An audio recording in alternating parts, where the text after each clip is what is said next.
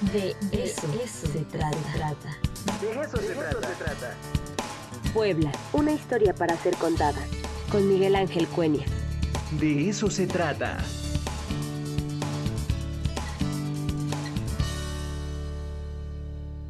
Saludo con muchísimo gusto al doctor en historia y profesor también del Instituto de Ciencias Sociales y Humanidades, el doctor Miguel Ángel Cuenya. Doctor, un gusto tenerlo con nosotros como cada jueves aquí en el De eso se trata. Muy buenos días.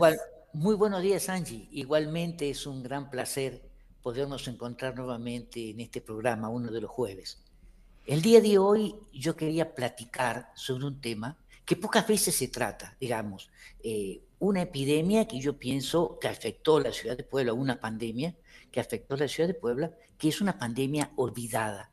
Es decir, eh, hubo muchos eh, problemas sanitarios, ahora que estamos viviendo, saliendo de uno de ellos, que afectaron a toda la humanidad o gran parte de la humanidad y que fueron verdaderos este, puntos de referencia, como por ejemplo la peste negra de 1348, que asoló todo el territorio europeo y en dos años hizo desaparecer el 30% de la población, eh, o por ejemplo, eh, digamos, la, la gran pandemia de influenza de 1918, que ocasionó a nivel mundial entre 1918 y 1921 entre 90 y 100 millones de defunciones, la pandemia de poliomielitis en la década de 1950, eh, y así podríamos nosotros seguir hablando. Pero hubo otras, otras a lo mejor de menor eh, intensidad,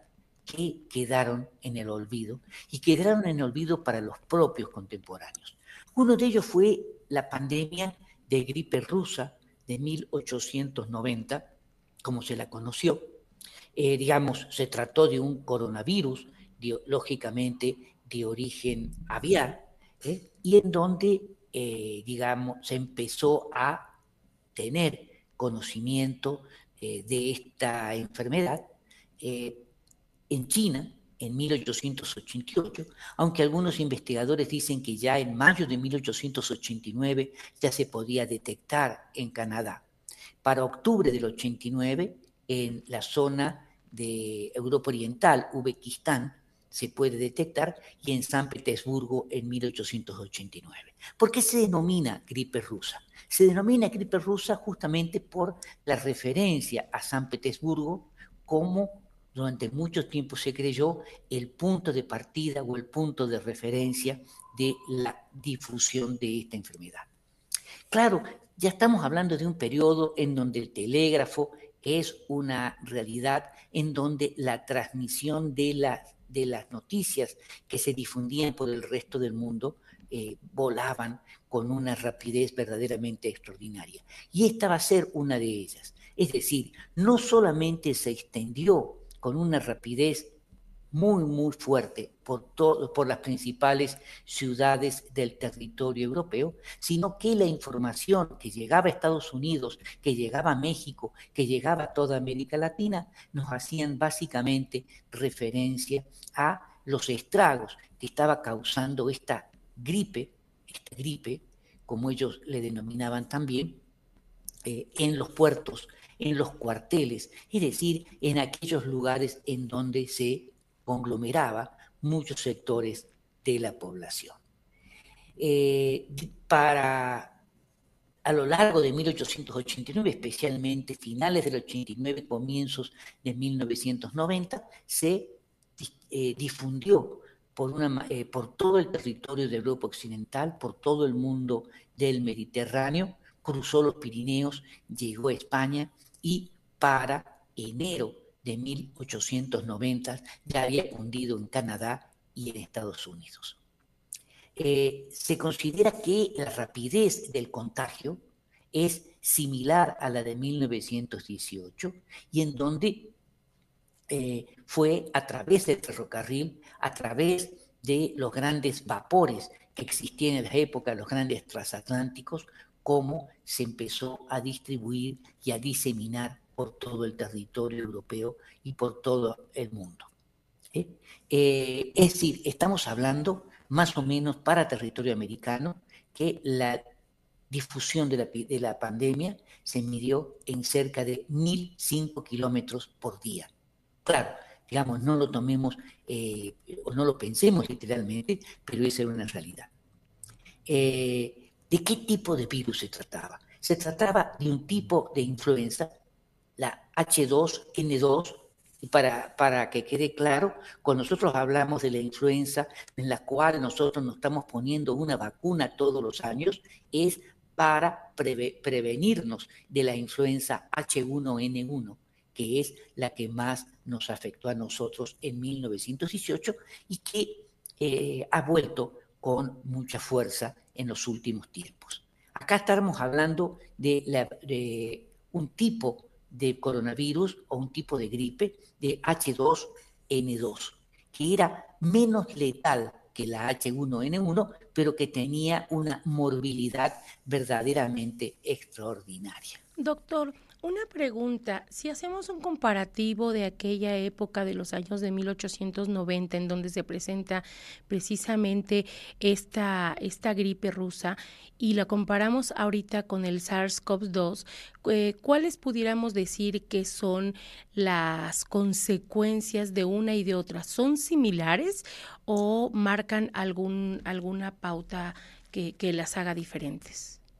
Eh, son similares en algunos aspectos en la medida en que afectaban fundamentalmente el sector pulmonar y se iba a manifestar como pulmonías o neumonías, igual que la influenza de 1918. La influenza de 1918 fue mucho más grave. Hoy, ¿en qué es similar? De que los problemas respiratorios que ocasiona eh, el COVID fundamentalmente y otras manifestaciones, dolor de cabeza, cefalea, este, gripes, etcétera. Perdón, este, fiebres, etcétera. Pero eh, la gravedad del COVID es mucho mayor. La ventaja es que el avance tecnológico permite hoy, o ha permitido en un lapso de tiempo muy, muy corto, seis meses, ocho meses, poder producir las vacunas. Mientras que en 1918, por ejemplo, se demoró casi un siglo, 100 años, para poder producir la primera vacuna contra la influenza este, de H1N1. Y la H2N2 no se ha producido ninguna vacuna, pero eh, es muy esporádica y no tiene, digamos, la letalidad que ocasionaron las otras. Es decir, en ese sentido, eh, digamos, hoy eh, la comunicación, eh, los medios eh, de Internet, digamos, nos permiten entrar y tener conocimiento con mucha mayor eh, precisión sobre cómo cuidarnos, cómo prevenirnos, cuándo ir a vacunarnos, la obligatoriedad de la vacuna, etcétera, etcétera. Pero en los periodos anteriores eso no se daba. Eso no se daba. Y a lo largo de toda esta historia, ¿cuántas pandemias entonces ya nos ha tocado vivir con esta? Uh, muchísimos. Eh, bueno, nosotros tenemos que pensar en 1833, para no irnos al periodo colonial, 1833 y 1850, eh, México sufrió la pandemia de cólera morbus. ¿eh? Fue más fuerte la de 1833, pero ahí tenemos dos pandemias. La pandemia de 1890, la pandemia de 1918 de influenza, la pandemia de poliomielitis entre 1957 y 1960, en donde ya ahí se empezó a producir la vacuna. Primero era una inyección, después la sabin oral, que todavía se sigue utilizando. Eh, nos regresó en la década de los 80 otra pandemia de cólera después vino eh, la pandemia de influenza ¿eh? y ahora estamos con esta pandemia. Casi todas, casi todas se tratan de zoonosis, de zoonosis. Eh, por ejemplo, digamos, yo no he querido referirme al periodo colonial porque tendríamos las pandemias de viruelas, tendríamos otro tipo de enfermedades mucho más graves, pero casi todas son zoonosis. Empezando por la viruela, que es una enfermedad relacionada con las vacas, en segundo lugar, tenemos eh, diga, el, cólera, que es una enfermedad que está relacionada con el, y se transmite a través del agua. Eh, bueno, tenemos el problema de todos los coronavirus o la mayor parte de los coronavirus que se relacionan con enfermedades aviares y, y transmitidas, digamos, eh, los coronavirus normalmente no se transmiten al hombre directamente, bueno, en este último caso es diferente, sino que la influenza afecta primero a las aves, contagian a los cerdos y los cerdos contagian a los humanos. Normalmente el contagio se da en lugares donde conviven cerdos con gallinas, patos, gansos. Y uno de los problemas más que más preocupan a la Organización Mundial de la Salud es el movimiento migratorio de las aves. Es decir, las aves este, migran, gansos, patos, cigüeñas, eh, migran desde Europa del Este, desde Siberia hasta Canadá, y hay otros de estos animales que migran desde el hemisferio norte al hemisferio sur. Y están permanentemente checando qué tipo de virus transmiten, porque los patos y los gansos son asintomáticos, por ejemplo, a el virus de la influenza y entonces defecan en los lagos, de ahí se toma el agua y se genera un proceso de transmisión. ¿Qué quiero decir con esto? Que se checan en el hemisferio sur las aves para ver qué tipo de virus tienen, porque esa es la enfermedad que va a transmitir en el hemisferio norte en la primavera, en la primavera o en el invierno siguiente y da tiempo a preparar las vacunas, digamos, y después al revés. Se checa en el hemisferio sur para ver en el hemisferio, el hemisferio norte. Entonces, todo eso, este, eh, nosotros tenemos información de que se matan millones de gallinas, de, pollos, de gallos, se los matan todos los años porque se generan manifestaciones de gripe aviar. Y la gripe aviar también afecta, afecta a los animales, a los gatos, afecta a los perros, eh, el descubrimiento, todo el proceso del descubrimiento de que, la influenza se trató de un virus fue a través de una investigación que se realizó eh, en Inglaterra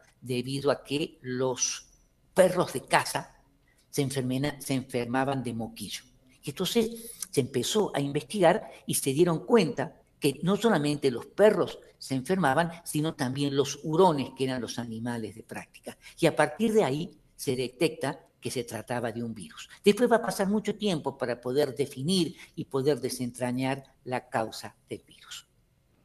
Pues muy interesante, de verdad, eh, todo esto que nos va usted platicando, doctor, porque eh, vamos dándonos cuenta que esto es un proceso generacional que sin querer eh, se van repitiendo los patrones, se van repitiendo las conductas y gracias ahora a la tecnología, a la investigación y todo, pues ha ayudado a tomar decisiones de manera más apresurada o más rápida gracias al desarrollo tecnológico y que se puedan tomar soluciones de alguna manera eh, que no duren tanto como la que usted comentaba hace un rato, ¿no? Que había durado casi un siglo.